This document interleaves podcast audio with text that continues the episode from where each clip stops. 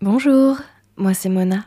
Je suis ravie de vous accueillir pour ce nouvel épisode de l'odeur des livres, un podcast de bavardage littéraire à destination de ceux trouvant leur réconfort dans les rayons des libraires. Ici donc, c'est un peu comme un club lecture. Je vous parle bouquin, histoire, aventure et péripéties. Chers lecteurs, chères lectrices, chers curieux, bienvenue dans ma bibliothèque.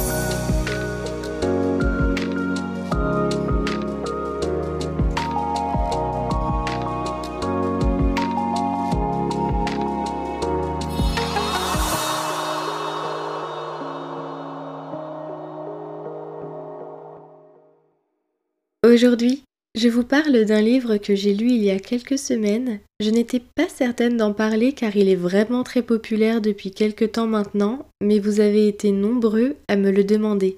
L'épisode du jour est donc consacré au roman Le Chant d'Achille, une fiction historique autour des personnages de l'Iliade et écrite par l'auteure américaine Madeline Miller en 2011. L'œuvre est publiée depuis 2014 en version française et est aujourd'hui aux éditions Pocket. Afin de mieux vous aider à comprendre les enjeux de l'œuvre, on va recontextualiser rapidement. Le chant d'Achille prend place en Grèce et évoque la vie de Patrocle et d'Achille, figures emblématiques de la guerre de Troie, un événement majeur dans la mythologie grecque. Madeleine Miller s'est donc inspirée de l'œuvre originelle, l'Iliade, attribuée au poète Homère. Et avant de rentrer dans le vif du sujet, je vous encourage très vivement à lire l'Iliade si vous le pouvez. Au-delà d'être un pilier culturel, c'est une œuvre qui viendra nourrir et enrichir votre lecture du chant d'Achille. L'histoire débute donc par l'enfance de Patrocle, un fils de roi, un garçon solitaire qui, suite à un drame, doit quitter son royaume.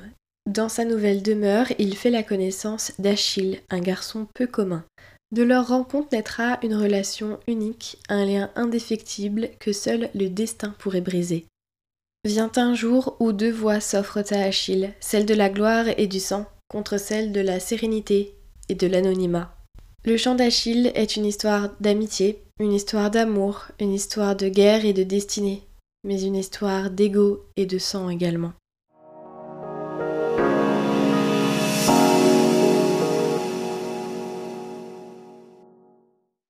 Madeleine Miller vient donner un merveilleux lifting au mythe de la guerre de Troie en nous livrant sa propre version, étoffée, complétée, et c'est à mon humble avis une immense réussite.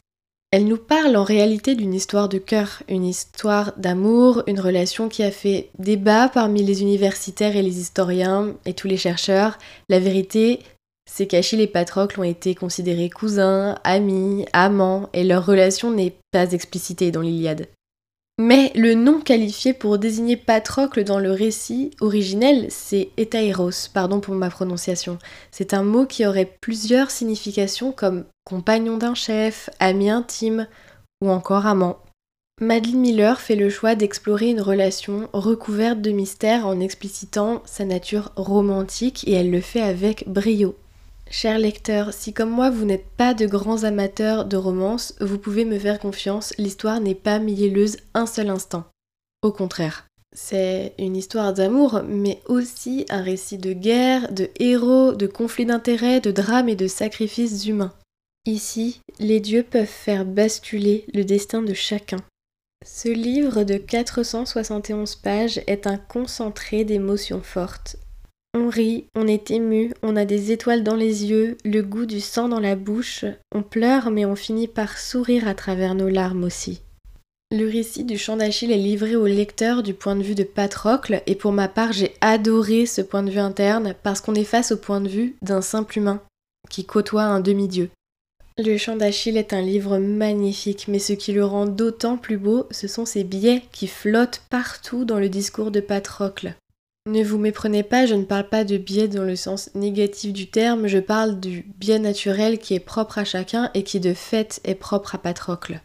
Et lire le récit de ce personnage m'a permis de me sentir vraiment très proche de lui, j'étais plongée dans son intimité, j'avais l'impression qu'il se confiait à moi et j'ai été ravie que l'auteur fasse le choix de ce point de vue totalement humain, totalement comme nous et non celui d'Achille. Si vous êtes déjà familier avec la mythologie grecque et en particulier avec la guerre de Troie, vous allez croiser plusieurs personnages que vous connaissez certainement durant votre lecture.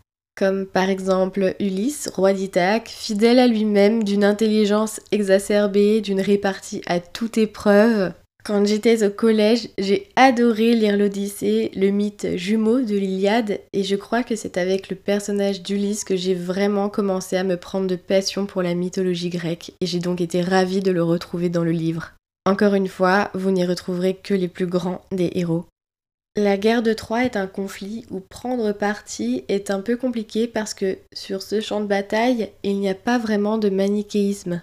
Je ne veux rien dévoiler, mais Hector et le roi Priam sont des Troyens auxquels je porte une affection toute particulière. La scène du char est une scène juste glaçante.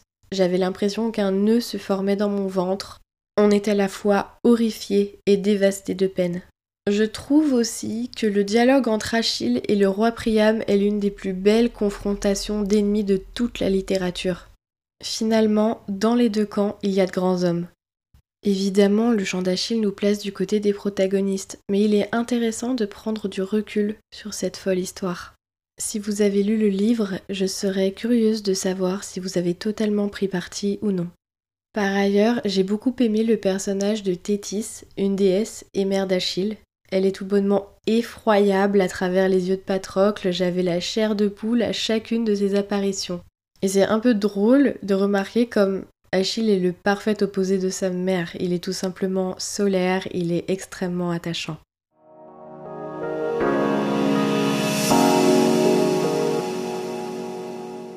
J'aimerais évoquer maintenant la romance, l'histoire d'amour entre Patrocle et Achille.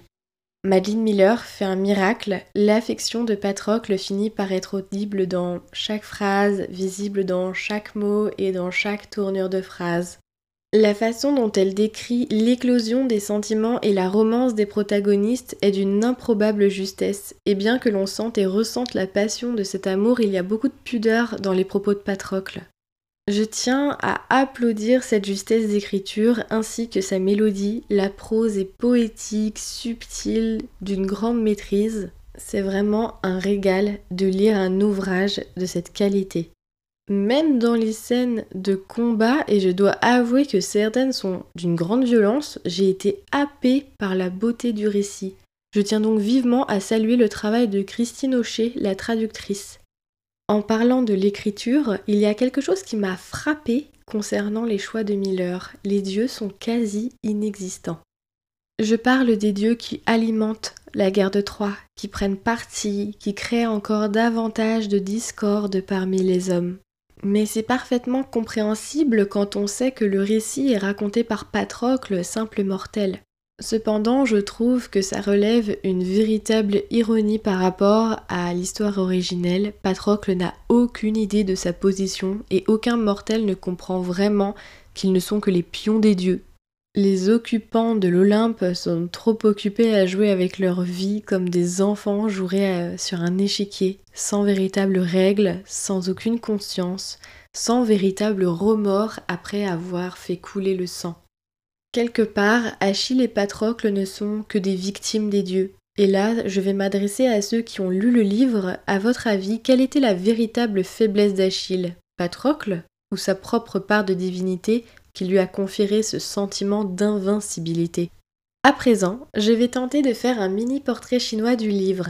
Si je devais voir le chant d'Achille comme une couleur, en réalité, je n'imagine pas une couleur bien précise. Je vais plutôt évoquer des teintes, des teintes dorées, ocre dans les tons jaunes et chauds, J'y vois les cheveux blonds d'Achille dans lesquels le soleil vient jouer et qui leur donne d'innombrables reflets. Pendant ma lecture, j'ai eu aussi beaucoup de visions d'Achille, toujours vues à travers les yeux de Patrocle, et j'ai donc perçu cette incroyable aura qu'il dégage, l'aura d'un demi-dieu finalement, une aura très lumineuse, très chaleureuse.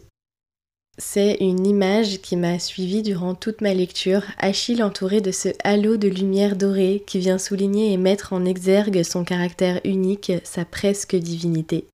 Et puis évidemment le doré, l'ocre, le jaune, toutes ces teintes chaudes, je les ai retrouvées dans le sable de la plage sur laquelle débarquent Patrocle et Achille à Troie. Je les ai vus aussi dans l'objet de la lyre, la magnifique lyre sculptée de la mère de Patrocle qui ensuite se retrouve entre les mains d'Achille. Elle est décrite comme étant seulement dorée aux extrémités, mais étrangement je l'ai visualisée entièrement recouverte de feuilles d'or. En réalité, j'ai injecté des tons or et doré un peu partout, dans les paysages, dans le sol, dans le sable, dans les détails, et c'est aussi un peu les teintes que j'associe à la divinité en temps normal. Voilà pour la partie couleur et ambiance. À propos de l'odeur, pour moi le chant d'Achille sent quelque chose de très singulier. C'est l'odeur de la peau imprégnée de sel marin après la baignade. J'espère que vous arrivez à comprendre de quoi je parle. Je vais pas essayer de rationaliser cette idée, il y a un charme à l'interprétation sensuelle et personnelle d'une œuvre, je trouve. Pour finir, si une musique pouvait résumer l'ambiance du livre, le choix est cornélien, mais je vais m'arrêter sur You're All I Want de Cigarette After Sex. La musique me plonge dans le flou, dans un état de plénitude et de confort, et je crois pouvoir dire que c'est un peu ce que ressent Patrocle quand il est auprès d'Achille. Évidemment, vous pourrez retrouver la musique dans une playlist que j'ai créée et entièrement dédiée au roman. Je vous mets le lien en description.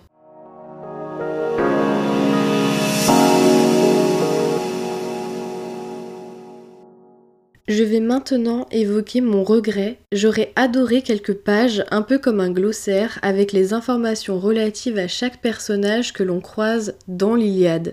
Parce que finalement, je n'ai pas toujours su là où Madeleine Miller prenait des libertés ou, au contraire, restait fidèle à Homère. Regardons le personnage de Briséis. Dans le chant d'Achille, elle est l'amie de Patrocle, mais dans l'Iliade, je crois qu'Achille en tombe amoureux. Je ne lis pas souvent de réécriture ou de livres inspirés d'autres œuvres, ça m'a peut-être un peu perturbée. Mais hormis ce détail, il n'y a pas d'autre malus. Le chant d'Achille reflète à merveille le parti pris de Madeleine Miller, celui de nous faire voir Achille à travers le regard d'un Patrocle qui m'a paru profondément bon. J'ai trouvé ses qualités humaines nourries et soulignées. J'ai découvert un Achille plus humain, plus tendre, plus jeune que toutes les versions auxquelles je suis habituée. J'ai retrouvé sa soif de gloire également, son hubris, ou peut-être hubris en français. Passons, je ne peux pas en dire davantage. D'autre part, non seulement je respecte les choix de l'auteur, je respecte et m'incline devant cette réinterprétation, mais j'y ai adhéré. Le chant d'Achille mérite amplement les éloges qu'il suscite. C'était une lecture absolument incroyable, que j'ai lue d'une seule traite, sans pause, de façon incontrôlée tant c'était bien, c'est un véritable coup de cœur. C'est une ode à la vie qu'on ne chérit pas assez et qu'on néglige au profit du conflit et de notre ego. À propos du lectorat, je recommande chaudement ce livre à toutes les personnes qui aiment la mythologie grecque, évidemment, aux personnes qui aiment les héros de légende, je le conseille à celles et ceux qui apprécient les histoires d'amour. Je tiens tout de même à le souligner parce que j'ai entendu plusieurs personnes un peu déçues qui disaient que les passages sur la guerre étaient longs. Oui, c'est normal, l'histoire originelle tourne majoritairement autour de cette guerre de Troie, qui est une guerre qui dure très très longtemps, quelque chose comme dix ans peut-être. Achille est le héros de cette guerre, ça me paraît donc évident qu'elle soit omniprésente à partir d'un certain temps, mais oui, on a beaucoup de détails par rapport au camp, aux soldats, aux conflits et aux combats. Si vous aimez ces thématiques, vous serez ravis. On est sur une romance qui, selon mes critères, est d'autant plus intéressante parce qu'elle est enrichie de ce contexte historique passionnant et dramatique. Enfin, je conseille également cette œuvre aux personnes qui, comme moi, aiment passer par des émotions très fortes durant leur lecture. Le chant d'Achille est un livre très triste. Ça me paraît inconcevable de finir cet épisode sans vous le dire. Pour l'âge, j'y ai longuement réfléchi et je pense que c'est une lecture qui conviendrait à partir de 18 ans. J'ose même dire que ça serait encore mieux si on passait la barre des 20 ans selon moi. Pour être tout à fait honnête, je pense qu'il faut une certaine maturité, entre guillemets, pour peut-être avoir le recul nécessaire et discerner certaines choses que Patrocle voit, mais interprète à sa manière. Et je pense surtout qu'il faut avoir dépassé l'âge des deux protagonistes. Il y a des choses qu'on ressent, qu'on dit, qu'on fait et qu'on pense lorsque l'on a entre 14 et 18 ans et qui sont, à mon avis, bien propres à cette période d'adolescence. Et pour moi, c'est intéressant de lire le chant d'Achille en ayant dépassé ce stade. Bien entendu, c'est une estimation très personnelle et si vous avez moins de 18 ans mais que le résumé vous séduit, lisez le livre maintenant. Mais je vous conseillerais de conserver le livre et de le relire dans quelques années à nouveau. D'ailleurs, je compte moi-même garder cet ouvrage et le relire dans plusieurs années pour avoir un point de vue encore plus adulte par rapport à la romance. Maintenant, je vais terminer en citant le livre. À vrai dire, j'ai vu beaucoup de citations du chant d'Achille passer et pourtant celle que je vais vous lire m'a sauté aux yeux durant ma lecture.